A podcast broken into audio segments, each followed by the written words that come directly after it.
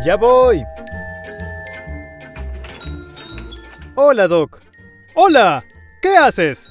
Aquí pensando la forma de matar a Carlitos. Pues si quieres te ayudo. ¿Eh? Eh, no, digo, eh, ¿qué pasó? ¿Te hizo alguna travesura? Ah, no. Lo digo porque estamos jugando ajedrez y siempre me gana. Ah, bueno. Y yo haciéndome ilusiones. ¿Y dónde está Carlitos? Ahorita viene. Creo que fue al baño.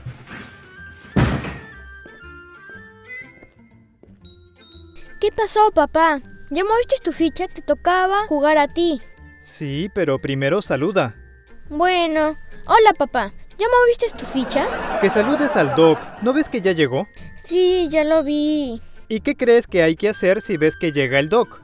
¿Esconder la comida? ¿Esa fue una indirecta? Yo más bien diría que fue una muy directa. Y hablando de comida, ya me dio hambre. Ocupe mi lugar, Doc, mientras voy por algo de comer. Hmm. ¿Eso quiere decir que puedo matar a Carlitos?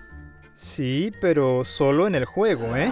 Sí, por supuesto. ¿Acaso crees que me refería a otra cosa? No lo sé, pero por si acaso, mejor me llevo el florero de la mesa. Ya regreso. Oye, Carlitos, ¿en verdad sabes jugar ajedrez? Sí, usted también, ¿cierto? Pues, a decir verdad, sí. Seguro que es experto. ¿Lo dices por mis aires de intelectualidad? Más bien porque es un juego que se trata de comer. Nomás no se vaya a comer de verdad las fichas, ¿eh?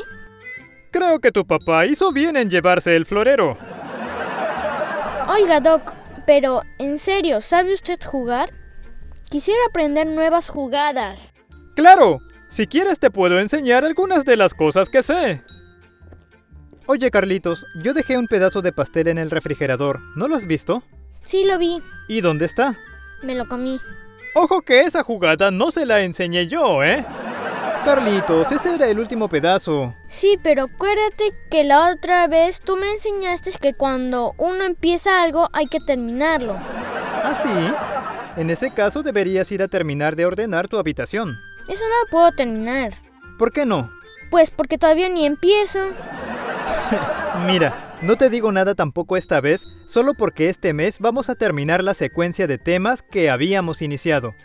El título de nuestro próximo programa será Discografía y canciones relacionadas al mundo de Chespirito, parte 3.